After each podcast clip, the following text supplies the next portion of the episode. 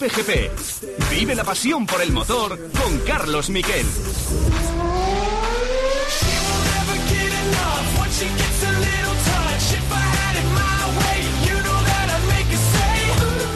¿Qué tal? Buenas tardes, bienvenidos a Cope GP. Cuidado que viene sabia nueva en el motociclismo español, que viene con fuerza, que tenemos a un chico de Murcia, Pedro Acosta, que ha ganado desde el pit lane una auténtica barbaridad, la auténtica noticia en Moto 3, además una competición muy muy cerrada, ha ganado a Binder y Antonelli en, dando una auténtica lección de pilotaje y que está liderando ya el campeonato. Cuidado que tenemos a Jorge Martín, que le da igual el miedo a las oficiales de Ducati, que no tiene complejos, que está haciendo un debut magnífico, que ha llegado al podio. Y tenemos a Raúl Fernández, que se sube al podio en su primera temporada en Moto 2.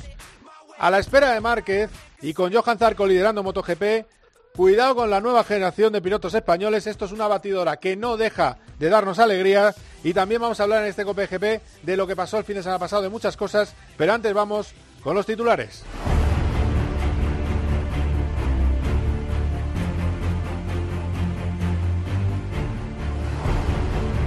Moto 3, Pedro Acosta. Eh, su padre es pescador, muy sencillo. No le gusta la fama, no le gusta que los periodistas le pongamos WhatsApp, lo entiendo.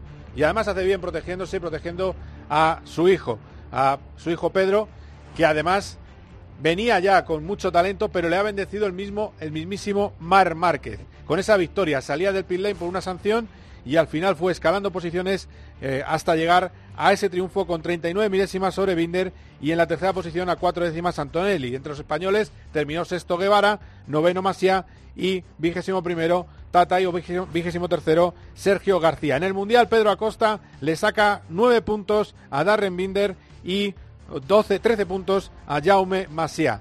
Este es en eh, Dazón, Pedro Acosta, de verdad qué maravilla escuchar a alguien con esta espontaneidad. Además, le, preguntaron de dónde viene, de qué planeta vienes. Dijo yo de Murcia, se le nota y a mucha honra. Pedro Acosta. Bueno, eh, creo que esto pasa por, eh, por trabajar con, con, genios, ¿no? Porque al final eh, esto el mundial, ¿no? Esto fácil no es. Y, y, creo que ha sido por eso, ¿no? Porque ayer sí que lo veíamos todo un poco oscuro, ¿no? Después de enterarme de la penalización, pero bueno, esta mañana me he levantado y le he dicho a mi asistente Paco, bien, podemos hacerlo. Entonces, creo que ha salido todo demasiado bien. ¿Sabes que eres líder del Mundial también? ¿Sí? Sí. Buah. Esto está saliendo demasiado bien por el momento la cosa. Es un chavalín, ¿eh? es un chavalín. Pronto le tendremos en COPGP. Tengo muchas ganas de, hablar con él porque al final eh, los he tenido a todos cuando empezaban. A Maverick Viñales, a Ale Rins, a todos los que están ahora en MotoGP y también a Jorge Martín. Jorge Martín ha sido comentarista de una carrera de MotoGP en esta casa y aparte de ser de San Sebastián de Reyes, es uno de los pilotos que decía Aspar que iba a ser uno de los mejores españoles en MotoGP. Bueno, pues Jorge Martín hizo un carrerón, 18 vueltas liderando la prueba, al final le pasó Cuartararo, que venía como un auténtico tiro, Cuartararo está segundo en el campeonato a eh, solo cuatro puntos del nuevo líder, que ha sido el segundo y compañero de eh, Jorge Martín, Johan Zarco. Al final es verdad que Jorge Martín ha sido un hombre de equipo porque no le ha metido la moto en la última curva a Johan Zarco, sabe que él es el que tiene que ser el líder de la escudería, lo intentó en los últimos metros, no pudo ser, pero ahí está el podio, Jorge Martín por delante de Rins en la cuarta posición, de Viñales quinto, séptimo de Mir con polémica, ahora lo comentamos, décimo Alex Espargaró y décimo tercero Paul Espargaró y lo de Mir ahora lo contamos, pero vamos a escuchar a un absolutamente feliz Jorge Martín. Muy contento. Eh, me sale un, poco, un pelín a poco, porque claro, haber perdido esa segunda posición al menos en la última, la última vuelta, pues me da un poco de, rabia, pero, pero bueno, eh, habría firmado con creces haber sido tercero hoy. Creo que he hecho una carrera y un fin de semana muy maduro, ¿no? Porque siempre trabajando solo, intentando crear mi, mi, mi, forma de pilotar y hemos hecho pasos de gigante. O sea, en, probé la moto por primera vez hace un mes, creo un poco menos incluso, y, bueno, estar, estar hoy tercero en el podio en mi segunda carrera en MotoGP creo que es algo único. Bueno, pues ahí lo tenéis. Y en el campeonato está, ¿eh? no está lejos. Está primero Zarco, como os decía, 40 puntos, Cuartararo 36, Viñales 36, Ale Rins 23, Joan Mir 22, Jorge Martín tiene ya sus 17 puntos octavo entre los españoles Aleix Espargaró y décimo Paul Espargaró con la Honda, que sigue siendo una moto difícil eh, de domar. Eh, ¿Qué más hemos tenido? Pues no, pues ese podio de Raúl Fernández detrás de Lowe's y de Garner. eh, y además, en, la, en el campeonato de Moto 2, Sam Lowe's es el líder por delante de Remy Garner, porque han repetido 50 por 40 puntos. Tercero, Raúl Fernández, 27 puntos. Y el siguiente español, español es Augusto Fernández en la séptima plaza. Os hablo también de Fórmula 1 y os hablo de lo que dejó el fin de semana. Varias cosas. Primero, datos. El primer dato que os doy es el ritmo en carrera. El ritmo en carrera de Carlos Sainz fue una décima de media más lento solo que el de Charles Leclerc. Y eso le ha gustado mucho a la gente de la escudería Ferrari. Eso sí, están a 3-4 décimas por vuelta de McLaren. Es decir, que en carrera la igualdad que tiene Ferrari con McLaren, de hecho estaban delante de clasificados, no se vio. Este- Era más rápido claramente McLaren con ese difusor eh, revolucionario. Y delante, el hombre más rápido del día en media de rendimiento por vuelta fue Lewis Hamilton. Y en una décima están tres pilotos. Lewis Hamilton, Valtteri Bottas y Max Verstappen. No hagáis caso a la propaganda. En esa carrera de Bahrein, dice, dice eso sí Red Bull, que porque perdió tres décimas por vuelta por un problema del diferencial, lo acaba de decir Helmut Marko, en esa carrera de Bahrein no era el coche más rápido el Red Bull. Lo que pasa es que tenía una estrategia distinta, tenía los neumáticos mucho mejor que eh, Lewis Hamilton. Por eso le cogía un ritmo de 5 o 6 décimas por vuelta. Eh, pero claro, el diferencial para adelantar está ahí. Y si intentó en la curva 4 pasar es porque había fallado Hamilton. No era tan fácil como se creían en Red Bull al devolver enseguida eh, la posición, que fue uno de los grandes errores. Y luego está el caso de Alpine. Tenemos dos versiones. La versión optimista, que es la que dice públicamente Fernando Alonso, y la pesimista, que es la que cuenta Briatore, que le ha dicho Fernando Alonso, que está decepcionado con el coche y ojo, y que van a estar entre el 12 y el 15 todo el año. Esperemos que se equivoque Flavio Briatore y también que se equivoque en su consejo, que es centrarse en 2022. Siempre estamos con lo mismo. Hay un presupuesto que está dedicado a 2021. Hagamos el 21 y luego, en el mes de junio, pasemos al 22. Es que siempre estamos con la misma zarandaja. Ha salido mal el año, vamos al 22. Sale mal el 22, vamos al 23. No, pero si es que lo que hay que hacer es un plan bueno y centrarse y arreglar las cosas. Eso es lo que hay que hacer y esto es lo que me dijo públicamente eh, después de la carrera Fernando Alonso, que es optimista con la cantidad de puntos que puede lograr este año. Creo que vamos a estar en ese grupo. Soy optimista en que vamos a tener una buena temporada, especialmente algunos fines de semana que jugarán a nuestro favor.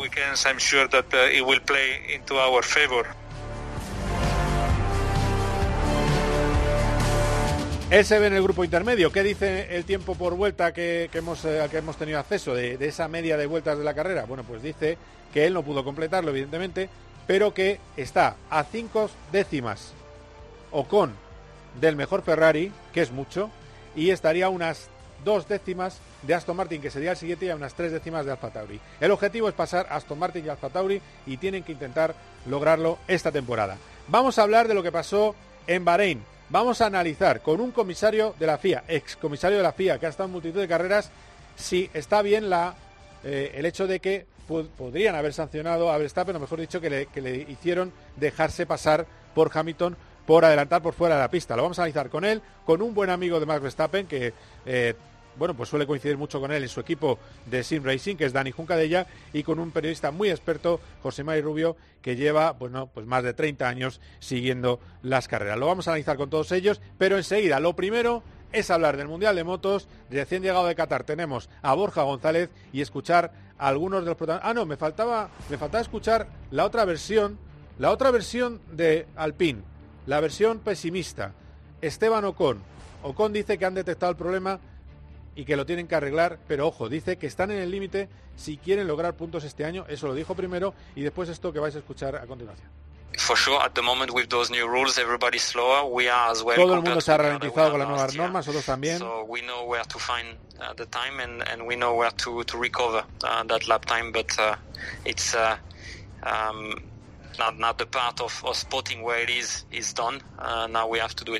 Bueno, pues sabemos dónde está el fallo, sabemos en qué no lo hemos hecho bien y ahora tenemos que solucionarlo. Tenemos que solucionarlo, imperativo, Esteban Ocon, porque lo que le pregunté yo es, Esteban, ¿cómo puede ser que el quinto coche de 2020 con la misma base sea el séptimo coche de 2021? Ese es el problema, que Renault aerodinámicamente no ha hecho un buen trabajo.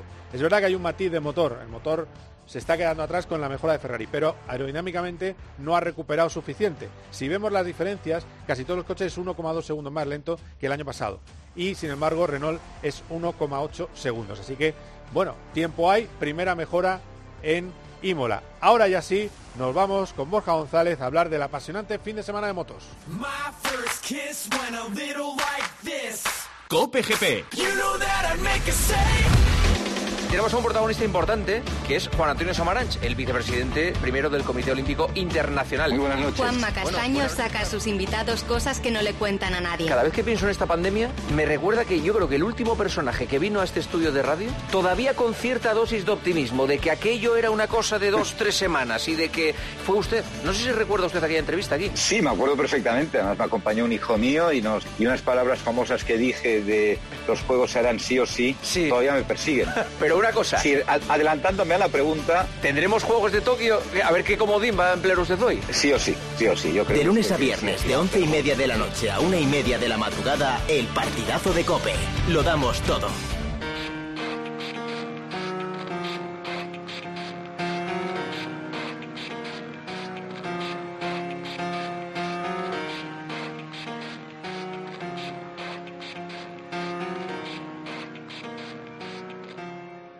Starts with I don't know why. It doesn't even matter how hard you try. Keep that in mind. I designed this rhyme to explain in due time. Hoy tenemos de DJ eh, particular y en los mandos técnicos a Javier Rodríguez, que está muy moderno, ¿eh? ya os aviso. Y también en la producción a, a Dani Asenjo. Y como siempre, pues a una autoridad del mundo de las motos, Borja González, ¿qué tal? ¿Cómo estás? ¿Qué tal, Carlos? ¿Qué tal ha ido el viaje de vuelta? ¿Bien? Eh, muy buena tu actuación en el tiempo de juego de anoche, con musiquita por detrás, ¿eh? encerrado en un baño de un avión magnífico. La música ambiente, la música ambiente del que ponen mientras está todo el mundo embarcando. Además faltaban, creo que cuando justo cuando me pincharon faltaban 10 minutos para despegar, así que me metí en el cuarto de baño, porque además que el avión estaba hasta arriba de gente, que es una cosa que me dejó bastante alucinado. Eh, un avión lleno desde Doha a Madrid, no de gente del, del Mundial, sino la mayoría era gente que no era del Mundial. Muchas familias con niños que yo creo que se fueron de Semana Santa Anda. A destinos Ah, claro, que paradisíacos, podían, que podían, paradisíacos que se tipo podían, sí, Sí, gente de posibles, tengo que añadir, porque para llevarte a, a los tres niños eh, a las Yo no Maldivas, puedo, sí. una Semana Santa con PCR de ida, PCR de vuelta, lo que cuesta el, el viaje, incluido que el business también estaba lleno y también había niños en el business, pues bueno. Niños en el business. Sí, Sí, sí, vine, A, sí. vine a 6.000 por niño y por adulto. Son Calcula. 24.000. Mira, me sale la cuenta.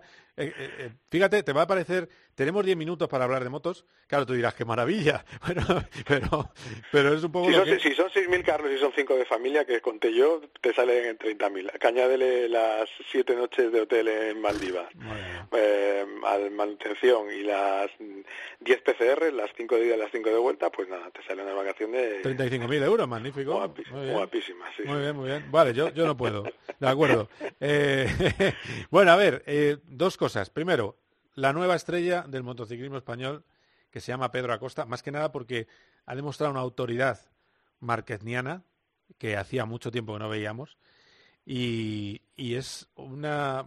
Claro, ahora me dirás tú, ya lo sabíamos, porque el tuit de Mar Márquez ya sabíamos que era muy bueno. Haberlo, pues ya te he dicho la bronca, haberno, haberlo contado, que este era una bestia que venía. Pero, porque claro, todo el mundo lo sabíais, pero nadie lo decíais. No, no, no, no, no, no seas así. Dijimos ya en la primera carrera, en la primera carrera Que del año, bueno, que sí, los no- españoles no que fuera que- liderar el mundial con 16 años. No, dijimos, dentro de los españoles que llegan este año, ojito, porque llegan pilotos de muchísima calidad. Uno Pedro Acosta, el otro Isan Guevara. Eh, Guevara es verdad que no ha hecho los resultados de Acosta, pero en la primera carrera terminó séptimo, mm, peleando por la victoria hasta el final, y en la segunda carrera, que estuvo a punto de no correrla porque eh, sufrió una caída en el, en el warm-up y se hizo daño en la mano, le tuvieron que hacer pruebas, tenía mucho dolor y aún así salió, terminó sexto, también a tres décimas del podio. Evidentemente todo queda opacado por, el, por la increíble carrera histórica de Pedro Acosta y, y por la increíble, el increíble segundo puesto que había conseguido ya la primera semana. O sea, eso, eso no lo quita. No quiero decir que Guevara sea mejor que Acosta ni Acosta mejor que Guevara, solo digo que hay que, que, que hay que congratularse del, del potencial de la cantera española que no deja de sacar gente. Claro. Eh, y O sea, podemos, pues, podemos decir, podemos decir, o sea, por resumir, es todo, y es verdad que lo nombrabas a Pedro Acosta, estamos de acuerdo. Se esperaba un buen debut de Pedro Acosta, pero está siendo todavía mejor No, no, de lo esperado, ¿no? Pero mira, yo voy a, voy a- o sea, voy a hacer dos cosas, ¿no? El- voy a voy a hacer el no el jarro de agua fría, pero yo creo que como estamos en un programa un programa especializado, creo que hay que Sí. apuntar todos los detalles. Bueno, primero, Pedro Acosta eh, ganó el año pasado la Red Bull Rookies Cup y había ganado las seis primeras carreras seguidas y eso ya quiere decir mucho en un año además que en, en el que los españoles arrasaron, con lo cual quiere decir que no solo Pedro Acosta, sino más que vienen por ahí, que no han llegado al Mundial y que estarán preparados para saltar en cualquier momento. Eh, hay otro piloto por ahí que se llama David Alonso que tiene pasaporte colombiano, pero Ah, pero el acento el acento es pleno de aquí, porque su madre es colombiana, pero su padre es español y se ha formado aquí. E Izan Guevara fue campeón del FinCEP Resol de Moto 3, que es como el mundialito, que lo ganó también con mucha autoridad y por sorpresa, porque no era un año en el que él tuviese que ganarlo, era un año de aprendizaje. Y Pedro Acosta el año pasado terminó tercero en ese campeonato y además ganó las dos últimas carreras. Es decir, ahí había mimbres para pensar que venía algo muy grande. Y de la carrera del otro día, los apuntes eh, serían uno. Moto 3, tú ya lo sabes, es una carrera que yo siempre digo que es impredecible. Impredecible, eh, eh, a veces en un sentido negativo, porque se emperran en ponerse a pelear, en hacer grupos enormes en los que se dedican a buscar la primera posición desde la primera vuelta y los ritmos son son bajos y, y son carreras peligrosas. Y lo que hizo Pedro el otro día fue, saliendo desde el pit lane, aprovechó que el- los siete que salían de allí tenían claro que pelearse no tenía sentido, con lo cual empezaron a marcar un ritmo lógico de carrera, el que debería ser, digamos, el normal de los de delante, y rodaron mucho más rápido. Y Acosta venía con, con ese, digamos, venía ya lanzado de ritmo y el ritmo era muy superior a los que tenía por delante. Y en cuanto los, los cazó, y es lo que viene, es la parte, digamos, interesante, ahí es muy fácil llegar y ponerse nervioso, tener ansiedad por hacer más de lo que se puede y tener esa madurez para adelantar a 15 pilotos y imponer tu ritmo y de- colocarte primero y ganar la carrera, después también con el desgaste de neumáticos que supone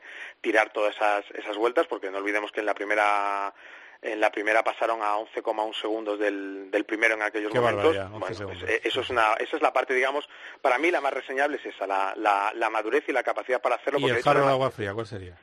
No, no, no, no, no, no, Ah. espera, espera, no, iba a decir, porque además en esa carrera, y lo vimos, el líder del mundial es Jaume Masia, que tiene mucha más experiencia, y se vio claramente que en cuanto vio que su compañero de equipo le adelantaba, yo creo que no le esperaba, se puso mucho más nervioso y empezó a cometer errores que al final le terminaron dejando mucho más atrás y perder la opción de pelear por la carrera. Y no voy a decir el jarro agua fría, sino voy a decir eh, los pies, eh, ¿cómo dice? En, en- el suelo, ¿no? los pies en el suelo, sí. Año 2012, Moto 3, primera carrera de la temporada, debutaba un tal Romano Fenati, terminó segundo. ¿Vale? Segunda carrera del año, Jerez, eh, el tal Romano Fenati terminó primero.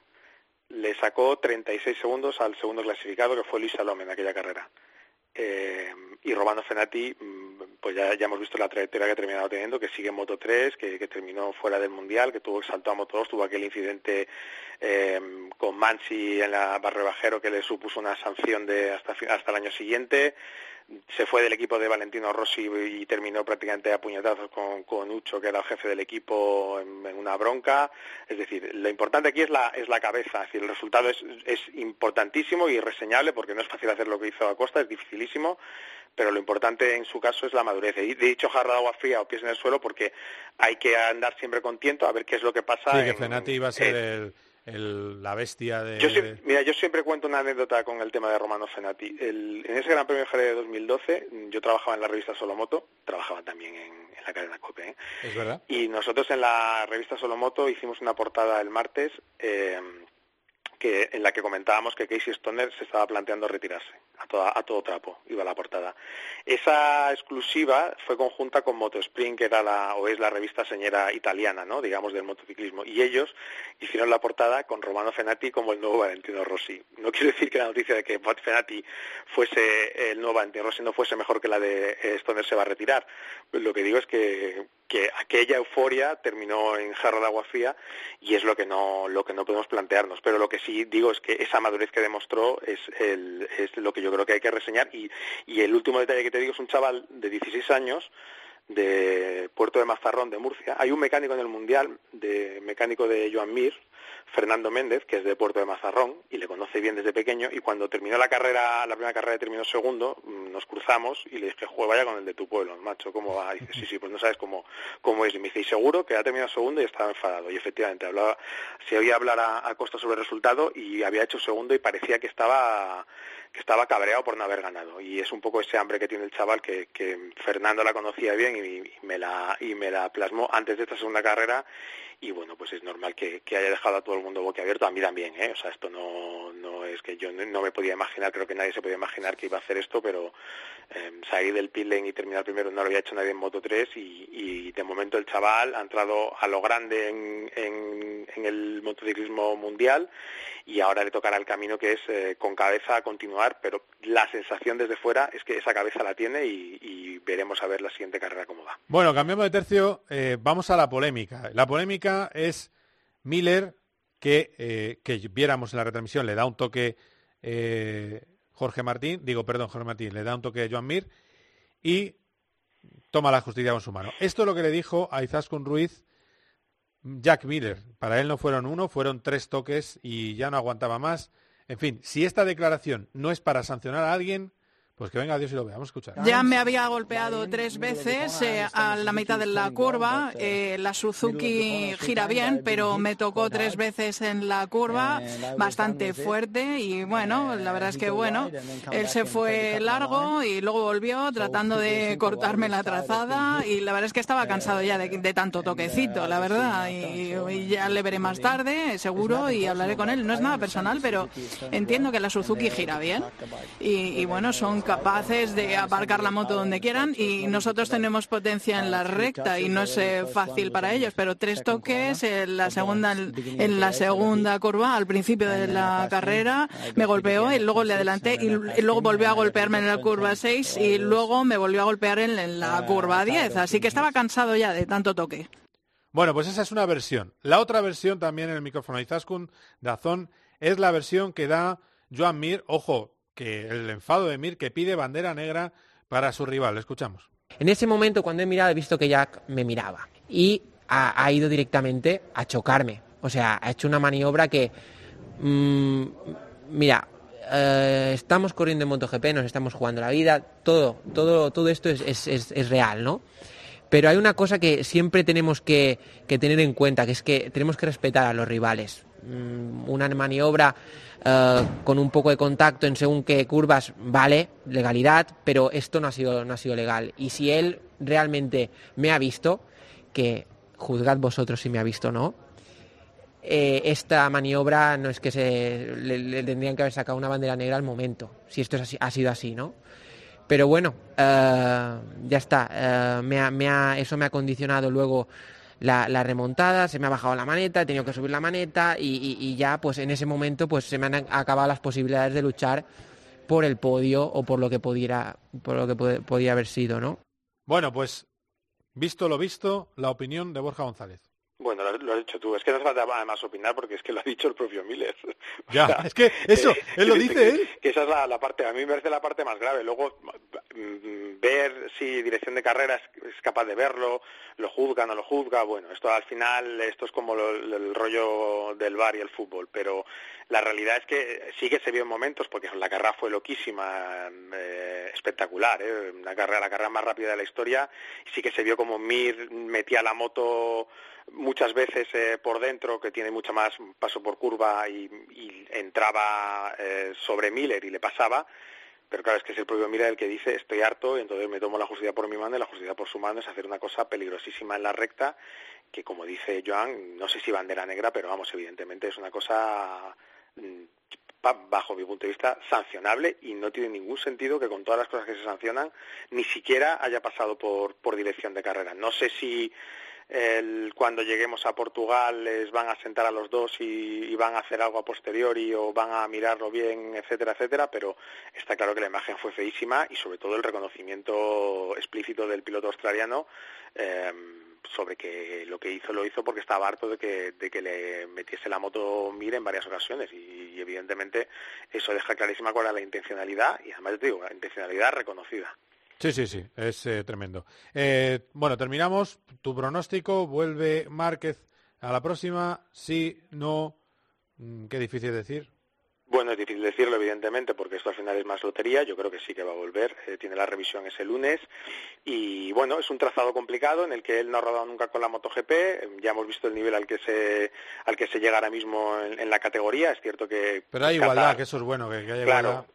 Sí, bueno, o sea, es que la igualdad es, el- creo que el anterior récord de top 15 eran 15 segundos, del, del top 15 más estrecho de la historia, y esta vez han sido 8 segundos y pico, es decir, bajarlo casi a la mitad. Eso es una auténtica barbaridad. Eh, Son tiempos en el que hay, hay- ha habido épocas en las que el 15 llegando, o sea, el, el que fue decimoquinto Oliveira, que entró 8 segundos, en otra carrera habría sido cuarto o quinto sin ningún problema.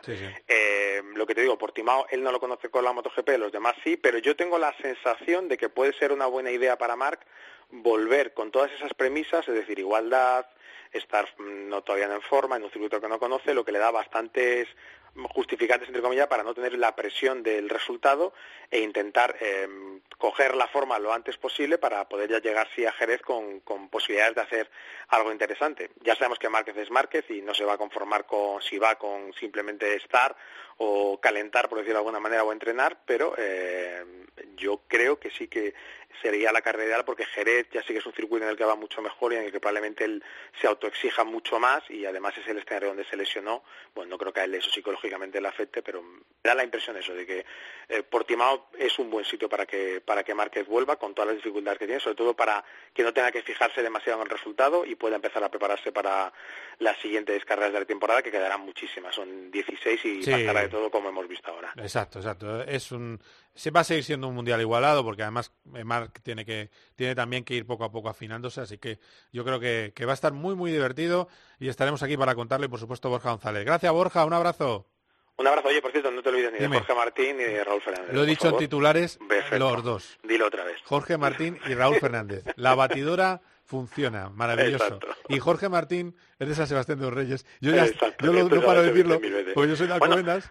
Ya, bueno, Raúl Fernández también es de la provincia de Madrid, nos veía un poco más... Mira. Ah. Sí, sí. Pero bueno, o sea, talento, talento madrileño. Él es de, ahora no me acuerdo del pueblo, más al sur, ¿eh?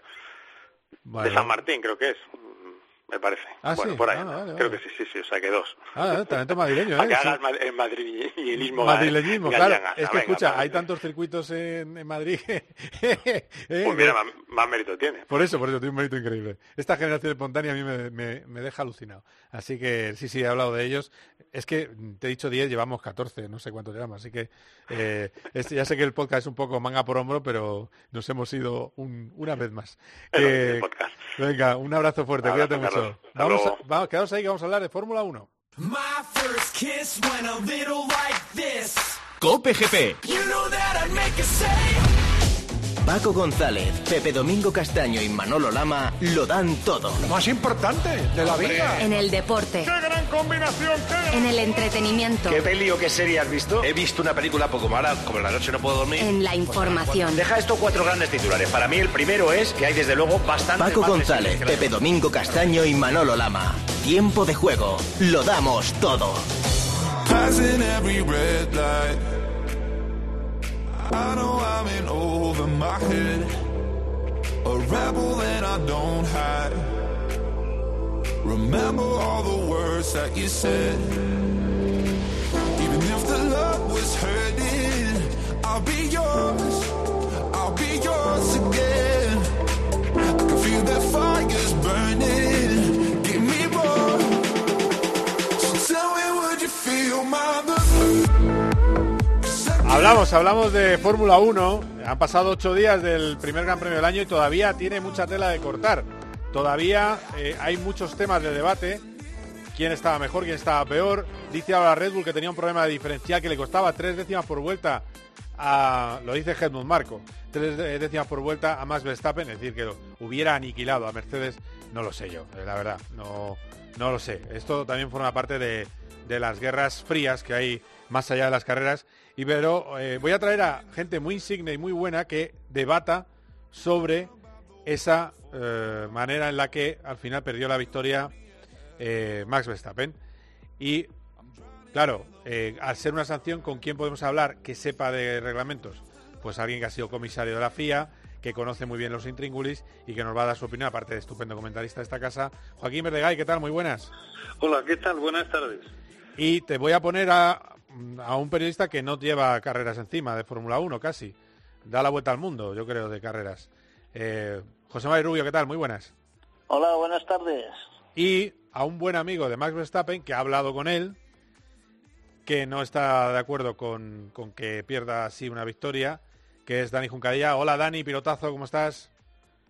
Buenas. Voy a hacer un apunte. Tampoco es que no esté de acuerdo, pero eh, no, no, no estoy ta- no estoy 100% de acuerdo, pero bueno, la decisión es la que es.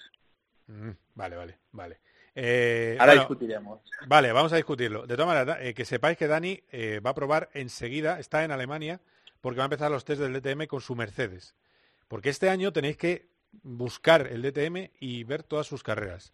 Ya os aviso. Es decir, el que no, y el que no lo vea, pues paso lista, porque es una vuelta por todo lo alto y puede ganar el campeonato. Y, y ya está, bien, ¿no? He hecho el cebo, ¿no, Dani? Va bien, vale. Bueno. eh, Eso es, eso es así. ¿En qué circuito pruebas? En Hockenheim. Hockenheim, bueno, es, que es la catedral del, del DTM. Bueno, vamos con el tema Sí. reglamentario. Eh, Joaquín, yo os digo mi teoría, ¿vale? Y ahora vosotros eh, dais juego, o sea, bueno, opináis entre vosotros. Para mí no es adelantar por fuera de la pista, es pisar la pista después de adelantar, porque ya ha rebasado a Lewis Hamilton. Y Hamilton 29 veces pisó la pista por fuera. Luego se cambia a mitad de carrera porque se queja Red Bull. Se le dicen que deje de pisar fuera. Y en el último tramo final, eh, Masi con un, Michael Masi, director de carrera, con unos reflejos increíbles, eh, le dice que devuelva la posición. Eh, al final la devuelve como la chata y eso es otro tema. Mm, Creo que Max se equivoca como la devuelve, dónde lo hace y tenía que haber sido un poco más perro viejo. Pero bueno, Joaquín, ¿por qué crees que es una decisión correcta? Bueno, vamos a ver. En principio, eh, estoy de acuerdo en el 99% de lo que has dicho y de cómo lo has dicho. Luego te quería decir dos cuestiones previas, ¿no? La primera, que antes hablábamos de que efectivamente Dani es amigo y como es amigo había que neutralizarle como testigo, pero después de escucharle también estoy de acuerdo con él. Y luego que estando el decano, que es José Mari, pues los demás, no sé, aquí estamos opinando, porque aquí el que sabe de verdad esto es este señor, don José María Rubio. Pero bueno, dicho eso, yo diría que no tenemos toda la información. O sea, yo no sé, porque no estuve en ese briefing, no sé hasta qué punto eh, se consideró que se iba a tener un poco de mano ancha o de manga ancha durante la carrera para salir de cuatro ruedas en ese punto, porque se ha comentado. Lo único cierto es que si en lugar de raya blanca hubiera habido un muro, tal y como adelantó el señor Verstappen, se habría chocado con el muro, ¿no? Después de adelantar, por descontado. Con lo cual, en mi opinión, sí que obtuvo una ventaja clara porque al aprovechar dar salida al coche y sacarlo completamente en la raya blanca, pues consiguió mantener la posición que había logrado en el adelantamiento. Con lo cual, sí sacó ventaja de sacar el coche y, por tanto, en mi opinión, estrictamente el reglamento está bien aplicado. Luego entramos en todas las demás cosas, ya, pero es que los demás también, es que el otro da tantas vueltas. Es cierto, seguramente Hamilton, si no hubiera sacado el coche tantas vueltas, habría gastado mucho más sus neumáticos y no los habría tenido en las condiciones en las que los tuvo para defenderse de un Verstappen que le iba a arrancar la cabeza en todo caso, porque en mi opinión ese coche corría más en ese momento y en, ese, en esa pista. Con lo cual yo no sé si fue demasiado duro, porque no sé qué circunstancias se dieron especiales, pero en mi opinión, desde el primer momento se vio que devolvió la posición. Y que tienes también razón, estoy de acuerdo contigo, en que la devolvió como un pipiolo, porque si hubiera esperado unos cientos de metros más a devolverla en la recta principal, pues con una mano la habría devuelto y posiblemente con otra la habría recuperado. José Mari. Esa es la historia. A ver, yo, yo, bueno, ya sabéis que el- la carrera era en el Golfo, lo patrocinaba Gulfire y para mí fue una golfada. Porque, a ver, la- para empezar no se pueden cambiar las reglas en mitad de un partido, es decir, eh, las reglas son las que son y tienes que tirar hacia adelante. El hecho de que se salió de la pista, pues se salió de la pista como Fernando Alonso cuando adelantó a Carlos Sainz en Austin en 2016, que, que, que bueno, pues se salió y, y luego volvió otra vez a la pista y aprovechó. Pero ahí, vamos, se salió como 15 o 20 metros y, y no se salió para adelantar, sino se salió después de haber adelantado. Y siempre dicen, bueno, una norma, y, y Dani nos lo contará ahora, que nunca suele ser a la primera que te sales no te no te no te obligan ni a devolver la, la posición ni, ni ni no hubo sanción por otra parte fue una recomendación es decir, que no, no se llegó a la sanción, que si la sanción hubiese sido cinco segundos, eh, Max hubiese tirado y le hubiese sacado esos cinco segundos y hubiese ganado la carrera igual, que es lo que dijo Pirro después. Para mí, y yo lo considero totalmente injusto porque no se valió del, del adelantamiento, va- vamos, no se salió de la pista para adelantar, sino que se salió un poco, además muy poquito, una vez hecho el adelantamiento. Y luego ya la devolución, pues yo creo que le desestabilizó tanto en el tardar solo 12 segundos en tomar la decisión Michael Massey, que luego se la devolvió en el peor sitio posible, no por ser la recta, sino porque pecó de pardillo que le dejó la parte sucia le- él fue por la parte sucia y le dejó la parte limpia a Hamilton. Si hubiese sido al revés, dice, oye, pasa, pasa por la parte sucia y el que hubiese tenido después problemas de neumáticos hubiese sido Hamilton. Pero bueno, Tú estás alineado, que alineado con lo que he dicho yo, prácticamente, bastante. sí, ¿no? Por lo que veo. Eh, eh, Dani, el piloto. Sí, estoy, estoy muy de acuerdo. Yo creo que lo ha resumido muy bien. Eh, al final es curioso porque en, en el momento que pasó, cuando pasó en directo, no nos enseñaron imágenes claras. No. Claro, al, fi- al, al principio hubo muchas dudas de qué qué- qué había pasado exactamente. También que tomaran la decisión eso tan rápido, como dice, eh, sorprende mucho y que él y que él también me sorprendió por parte de Verstappen eso que no fuera perro viejo de esperar a otro momento, pero yo creo que él tenía claro que tenía muchísimo más ritmo que Hamilton y pensó, lo dejo pasar ya y lo paso otra vez eh, a la mínima porque tengo más ritmo. Pero luego, si fijáis, comete un error en la penúltima curva que se entra un poco pasado y ahí yo creo que sobrecalienta un poco los neumáticos, pierde un pelín de confianza, eh, que si la siguiente vuelta le dicen tienes que cargar el KERS para aprovecharlo para la última y, y ya se le va todo al garete. Eh, yo creo que al final todo se resume en la consistencia. No tengo ni idea ni sabemos bien bien qué es lo que, que comentaron los comisarios antes de la carrera, en qué, en qué se pusieron de acuerdo, pero la sensación desde fuera para mí es que hubo una falta de consistencia en las decisiones o en lo que era penalizable o, o sancionable en este caso. Y, y- y creo que al final, pues bueno, el adelantamiento para mí mm, se vio un poco limitado por el hecho de que le pega un pequeño latigazo en mitad de curva, pero y por eso se va un pelo más largo y sobrepasa los límites.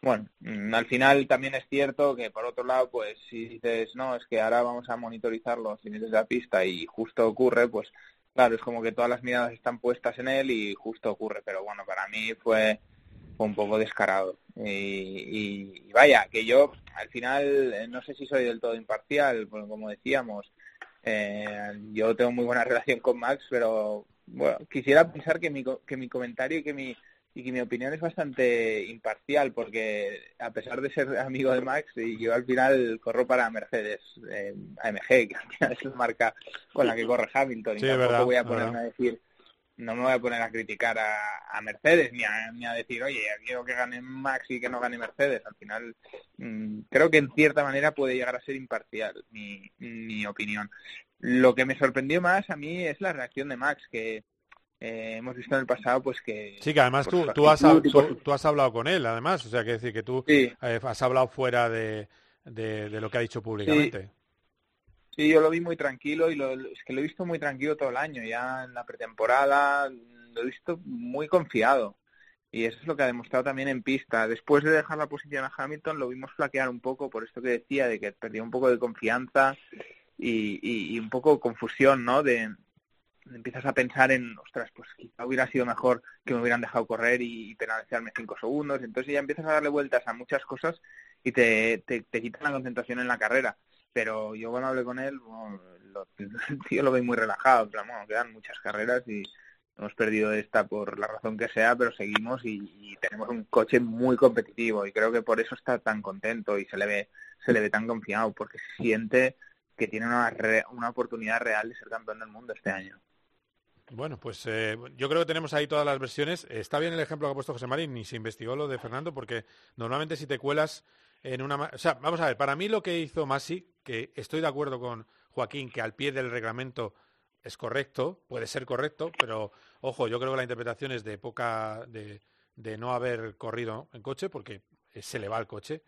Eh, pero sí que es cierto que eh, para mí es como si el gol de tijereta de Cristiano Ronaldo contra la, Juventus lo anula un árbitro por, eh, por juego peligroso. Es decir, no queremos espectáculo, el adelantamiento es una pasada. No queremos show, no queremos espectáculo, pues reventado.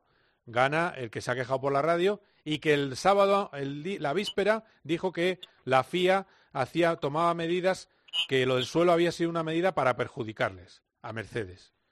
Entonces él consigue, Sí. con ese poder que tiene, que es un sexto poder o cuarto, no sé cuál, de la Fórmula 1, Perdón, consigue meter presión a todos. Perdón, pero Dime. el que se quejó fue Red Bull. No, no, se quejó Se Hamilton. Mercedes. Mercedes, No, Mercedes, sí, el, primero, el primero que se quejó fue Red Bull del comportamiento de Hamilton, que recurrentemente Ah, en carrera sí. estaba claro. No, por eso digo que en carrera el que motiva el control es el, precisamente el equipo con el pecado Pero, la pero, es- pero eh, sí, sí, Y, vale. perdón, dime, quería dime. decir solo una Sí, cosa, sí, dime, dime. que estoy al 500% de acuerdo con lo que ha dicho Dani, pero totalmente. Pero sí que hay un matiz que me gustaría hacer a lo que ha dicho José María, y es que da igual sacar partido antes de adelantar para adelantar que después de adelantar para mantenerte en la pista. Porque a lo mejor hayas tenido un problema o hayas entrado ligeramente colgado. Es decir, que lo que dice el reglamento es que si tú obtienes un beneficio por sacar el coche de la pista, pues da igual que sea eh, Pero yo creo que yo creo que pierde tiempo, eh, eh, Yo creo que pierde tiempo, Joaquín. Yo no, yo no, creo que saque beneficio. Por de pronto no se trompea, no se envirolla, eh, no tiene que levantar. Le da un tarascada, una tarascada el coche. Sí, sí, pero bueno, y por eso, gracias a eso, continúa. Y no, vamos, de hecho no pierde la posición.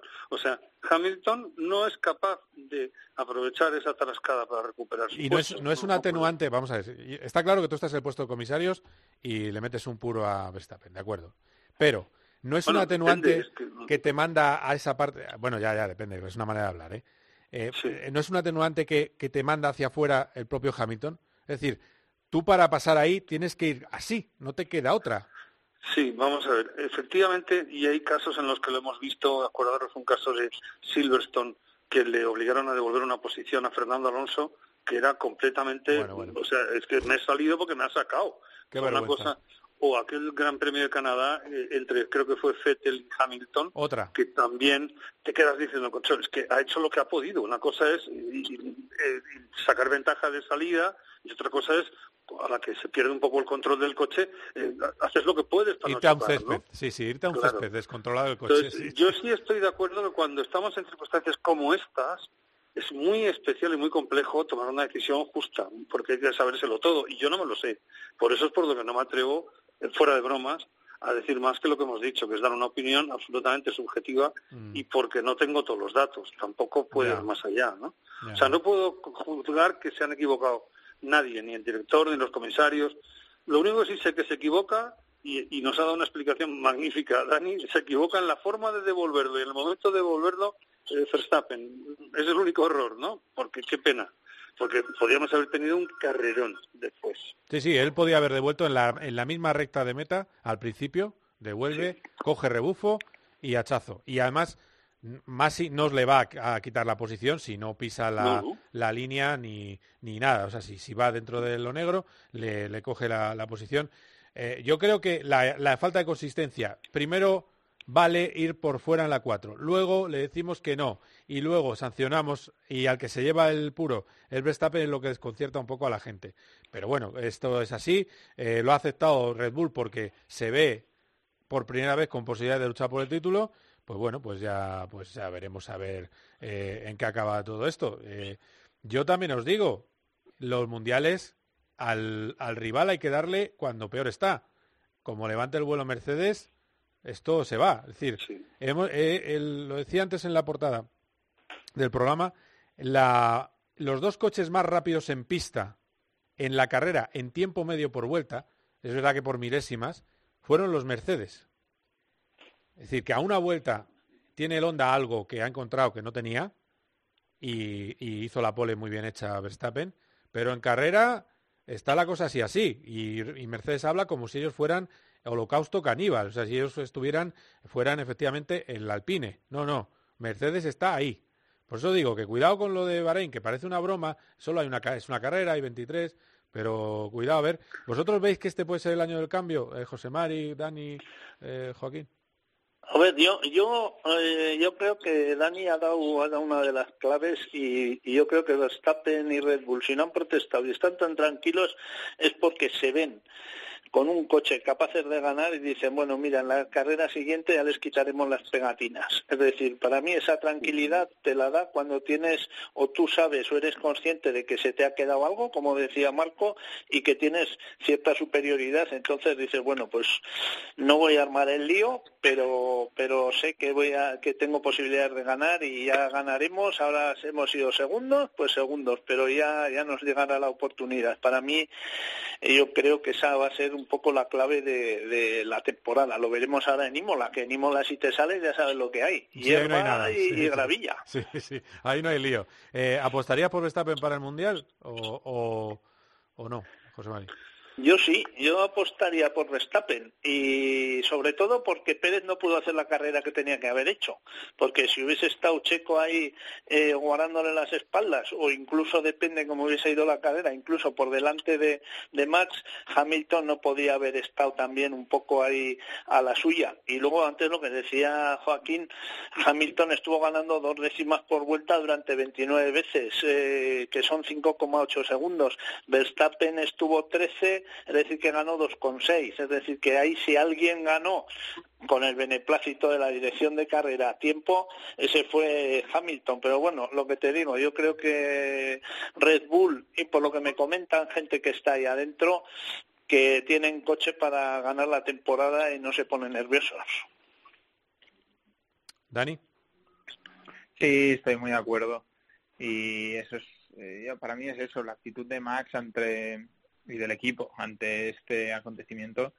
Pero yo quería hacer un apunte ya un poco, volviendo un poco al tema de, los límites de la pista y ya para cerrar, eh, que para mí todo esto que ha ocurrido ha de ser una llamada de atención para la, para la organización, para la federación, para la Fórmula 1, en que eh, realmente tienen que hacer un esfuerzo, yo creo, en los circuitos para limitar esto de alguna forma un poco más clara, pues poniendo gravilla, un muro o hierba, lo que sea.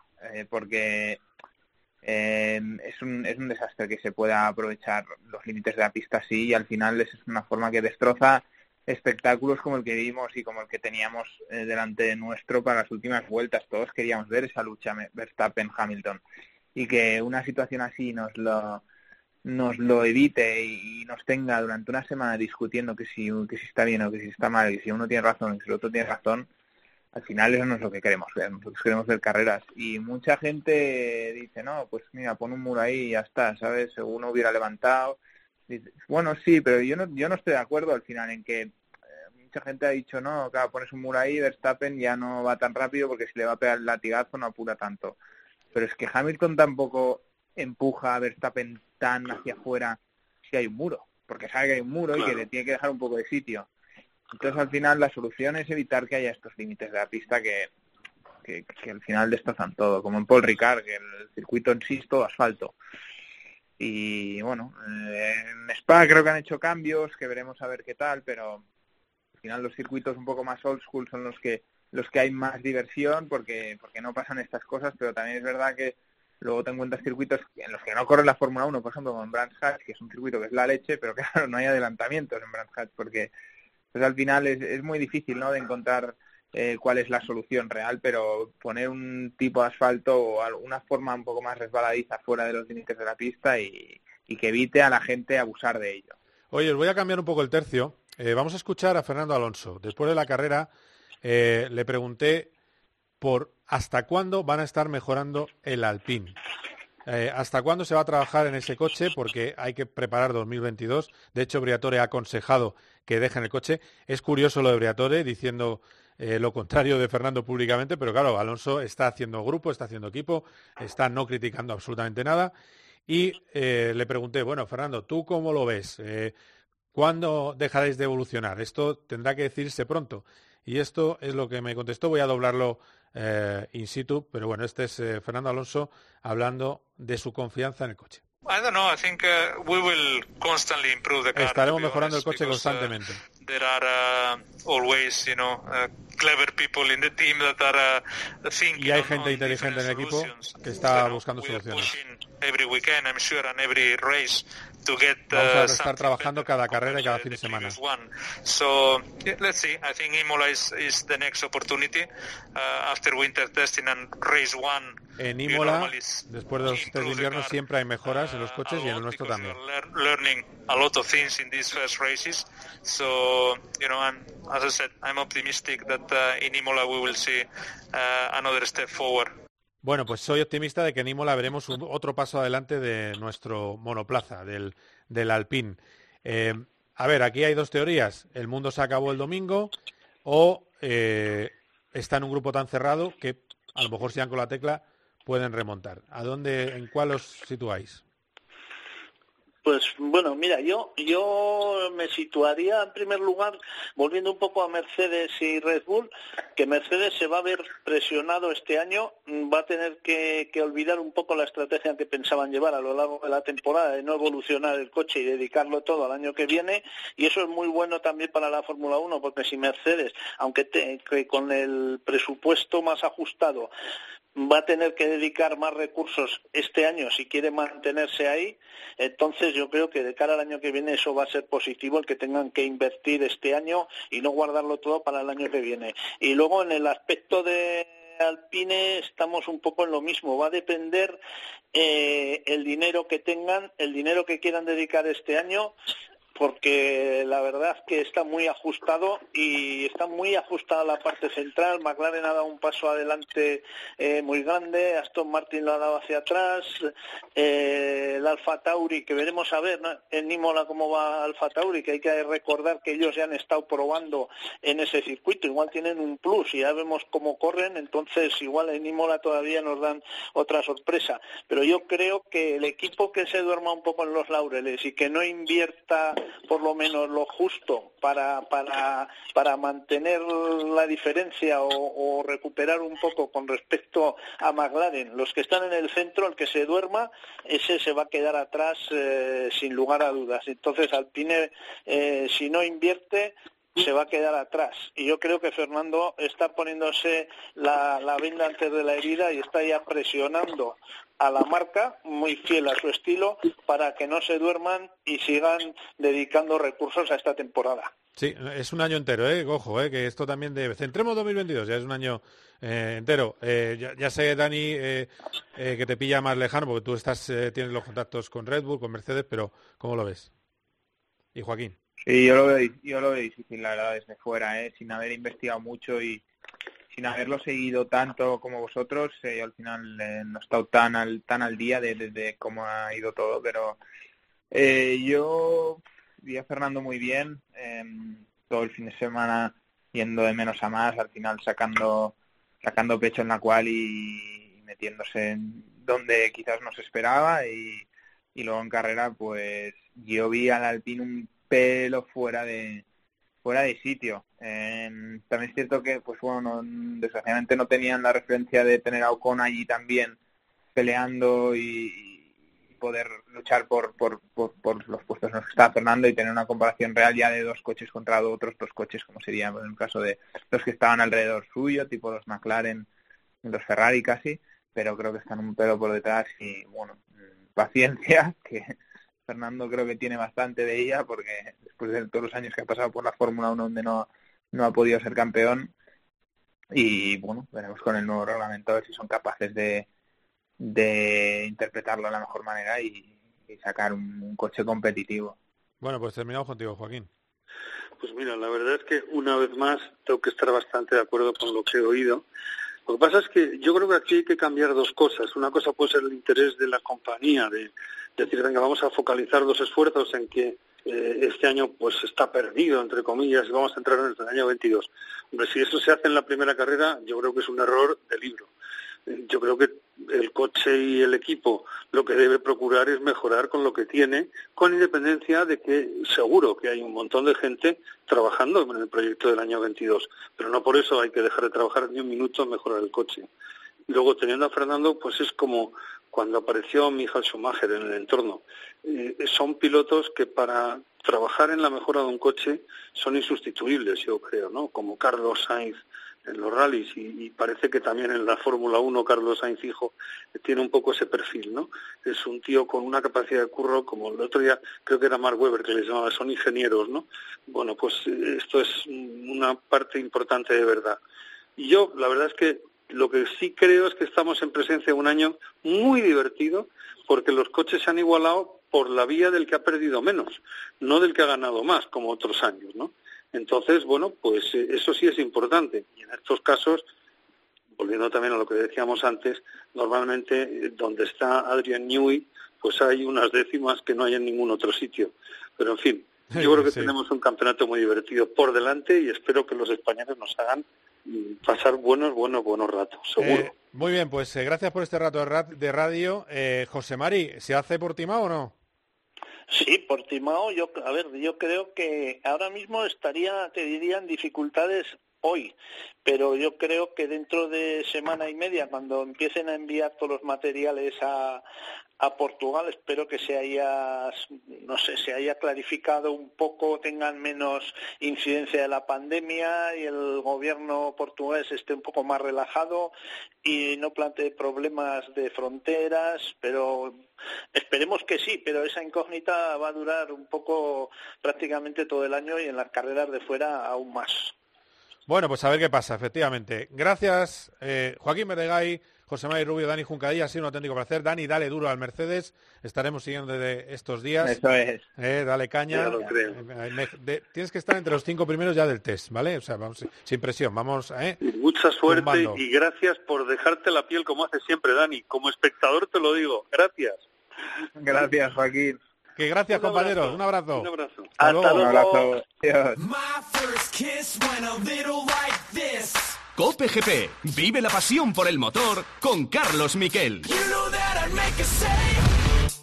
¿Quieres estar más cerca de Carlos Herrera? Buenos días, Carlos. Buenos días. Un por andaluz también como tú. ¿Qué tal, señor? Enhorabuena por el programa. De Paco González, de Pepe Domingo Castaño, de Manolo Lama, de Juanma Castaño, de Ángel Expósito, de Pilar Cisneros. Es sencillo. Entra en cope.es y regístrate ya. Correos electrónicos recibimos en tiempo de juego arroba cope.es. Me llamo Nacho y vivo en Sigüenza. Si escuchas Cope, ahora accederás a un universo lleno de experiencias exclusivas, en una radio que también se ve, con los mejores contenidos a la carta. Entra ya en cope.es, regístrate y disfruta. It's Friday then, it's Saturday, Sunday. It's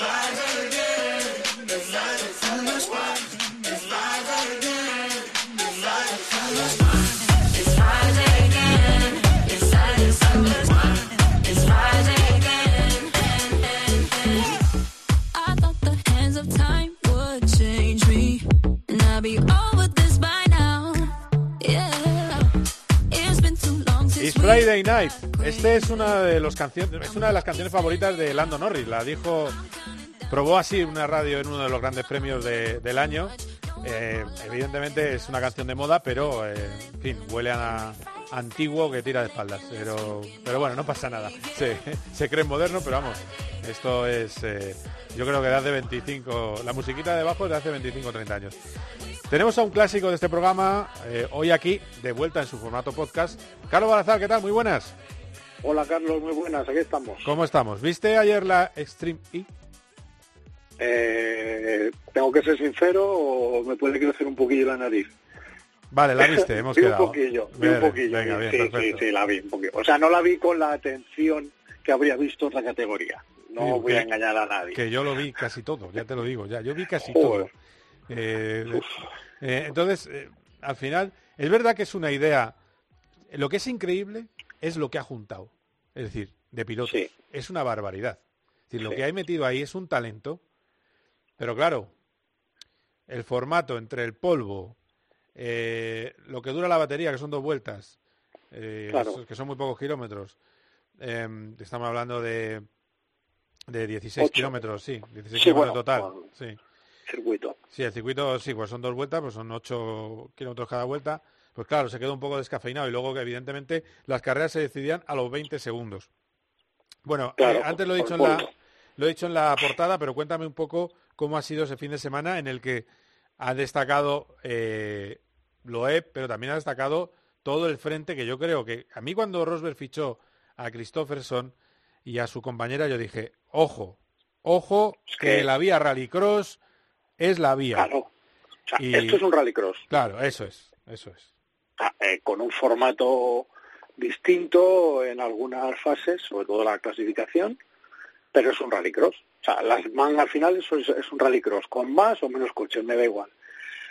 ¿Qué ocurre? Eh, lo que tú estás diciendo, a los 20 segundos decididas, ¿por qué? Pues por el polvo. Eh, no da. Esperemos que en otros, en otros escenarios pues vaya la cosa mejor, pero ese es un problema que tiene, que tiene la organización y que tiene que, que cuidar ya. Y como bien dices, es que claro, eh, Christopherson le das un carrito del, de cualquier supermercado y va deprisa también. Sí. O sea, es un tipo que va de lujo en rallies, va de lujo en circuitos y va de lujo en rallycross donde ha sido campeón ya. Entonces, claro, eh, si le juntas a Molly Taylor, que dentro del nivel que dan las chavalas, pues es, es una... Está un poquito por debajo del radar, ¿sabes? Pero es buena, ¿eh? Va muy bien. Sí, sí, ¿eh? claro que ha es sido la más rápida y, y después venía nuestra Tortu. Claro que es buena. Claro, es que Cristina lo ha hecho muy, muy bien también. Es que, claro. Así que, bueno, no sé. Yo espero que, ya te digo, mm, es un tema del escenario. Aquí va, va, va a depender mucho del espectáculo que pueda haber del escenario, porque, claro, si no, si en 20 segundos en la arrancada, pues si te toca arena más blanda contra uno que le toca arena más dura, el otro te saca tres metros, ya está prendido. Sí, sí, sí. Ya está, es así, así se decide esto. Entonces, claro, tienen que tienen que trabajar eso para ver cómo lo cómo lo mejoran. Y luego, bueno, pues lo- los coches son lo que son, no deja de ser un buggy, eh, más o menos duro, más o menos, eh, eh, digamos, frágil en algunas partes. Eh, vimos algún alguna salida de pista, algún accidente, pues yo creo que por la pinta provocado por la ro- la rotura de alguna rótula de dirección. Eh, bueno, en fin, Un normal. poco es raro, un el de las seis vueltas de campana es un poco raro, ¿eh? el de el de Sí. Ja- eh, ¿cómo se pronuncia? Eh, Sí, Hurjen. ¿sabes lo que pasa? Que- es un poco raro, el de Cupra. Claro, pero se clava el coche y También ves que el entonces- coche de suspensión está muy muy, muy Claro. limitado, ¿eh? Esto, Pero bueno. eso- ese bache lo, lo coge el mini Claro. de Sainz y se, se parte nada. de risa. Nada, ni te enteras, efectivamente. Hombre, yo creo que estando ahí, sobre todo Loeb y Sainz, eh, entiendo que la organización aprovechará para que para que le den una vuelta a, a los coches, ¿no? Sería lo, vamos, yo lo que haría. Bueno, Yo pues, lo que haría. pues nada, en, en unos meses volverá la siguiente prueba, son cinco en todo el mundo y será en Senegal. Eh, será la prueba el Ocean Race, así que En el lago Rosa, sí, en el lago Rosa, donde acaba el Dakar. fíjate, Ah, el bueno, mismo Lago Rosa, cogiendo- ahí hay un polvo magnífico. Mm, bueno, ¿No? en la playa, en la Menos. playa igual no. Igual claro, no. si lo montan, claro. Puedes montar en la playa, En la un playa poco en slalom y tal, se puede, claro, puede, puede estar, ojalá, eh, porque eh, tiene potencial, como tiene, como es el, el, el rallycross, que son mangas muy cortitas, tres, cuatro vueltas, pero muy intensas. Pues yo creo que eso es lo que tienen que hacer, dejarse en circuitos de 8 kilómetros y ir a cosas un poquito más cortas que, que le den, pues eso, un- una lucha más en grupo y que sea vistosa para el aficionado, no tanto el clásico, sino el que se acerque por primera vez a ver estos que están haciendo aquí en el desierto o en el lago Rosa o en Islandia. Sí, sí, Que sí. Es un poco lo que, lo que te puede atraer. Bueno, bueno, y, Así que y luego mejorar algunas cosas de la transmisión. Yo creo que hay que hacer un circuito más virado, eh, menos sencillo de, de pilotaje, más eh, más revirado, que también a lo mejor ayuda a la autonomía. Y, Claro. y, en fin, hay que pulir algunas cosas. Luego la retransmisión como espectador, a lo mejor sé que es el fin del campeonato, pero 45 minutos de charlas ecológicas al valvulero le satura la cabeza. Eso se puede resolver en 5 minutos. No hace falta esas introducciones tan ¿Sabes lo que premiosas. pasa? Que, es, que esto estaba pensado para hacer como un documental, una serie documental. Mm. y montar el- los dramas y demás. Y claro, cuando alguien dijo, "Mm, mm, por ahí no va a funcionar, pues volvieron a este formato de que las carreras fueran en directo. Eh, eso, pues ahí no puedes preparar nada, salvo que te tengas a todo el mundo compinchado, pero es muy difícil. Eh, entonces, claro, a, a ver ahora cómo tienen que, que repensar esa parte también. Ojo, eh, que no hemos, bueno, no hemos hablado de la otra española que estaba en liza, hispano-italiana. También, eh, Gianpaoli. Gianpaoli, ¿eh? Gianpaoli Sí, Zonca. bueno, fíjate, en terceras. Sí, sí, que tercera entre las chicas, ¿no? Sí, por- eh, bueno, eh, bueno, su equipo. No, su que- equipo está quinto, quinto ahora mismo, quinto. Está Rosberg, Ah, perdona, Rosberg perdona. eh, el, el de Hamilton en segundo lugar, que es Cristina Gutiérrez y Sebastián Loeb. Con Hansin y Múnich y, y Loeb y Cristina. Hansen son cuarto eh, Sainz y Laia, sí. Sí, eso es. Eso Cuarto Sainz y Laia y ella está quinta, que oye, no está Me mal. mezclado con una de las series que Sí, sí, sí, no está mal, delante de Baton, eh, Cupra, en fin, bueno. Eh, Sí, bueno. Pues, pues nada, eh, Charlie, que ha sido un placer. Este fin de semana hay Fórmula E, ¿no? Este fin de semana creo que es en Roma. si En no- Roma, oh, qué bonito. Va a estar si no cerrado me Roma, pero... equivoco. Eh, bueno, sí, lo que pasa que si al final eh, la fórmula de lo que hemos hablado muchas veces, Carlos, yo creo que dentro de que tengan que ser circuitos urbanos y demás, yo creo que lo podrían hacer un poquito más, más mejor los trazados. Pero bueno, también está el tema de la seguridad. eh, uf, es muy complicado. O sea, a veces cuando lo ves desde fuera sin Más rascar, fácil de lo que luego es, sí. dices tal, pero cuando hablas con gente que está dentro de la organización preparando sus circuitos, entiendes cosas. O, Claro. que, o que te gusten o no es otra cosa, pero lo entiendes. Muy bien, pues eh, estupendo, Charlie. Muchísimas gracias. Un abrazo A fuerte. ti, un saludo a todos los oyentes, hasta luego. A Bueno, pues es lunes, is Monday, pero pronto será viernes. Y pronto, en unos días, llegará el próximo Cope GP, el siguiente lunes, y después dos carreras. De nuevo vuelven motos y coches a la vez. Estará el Gran Premio de Imola. Tendremos carrera en Imola con la Fórmula 1. Y ojo, esperemos que esté de vuelta Mar Márquez con el Gran Premio de Portugal en el circuito de Portimao en MotoGP. Ha sido un auténtico placer. Adiós.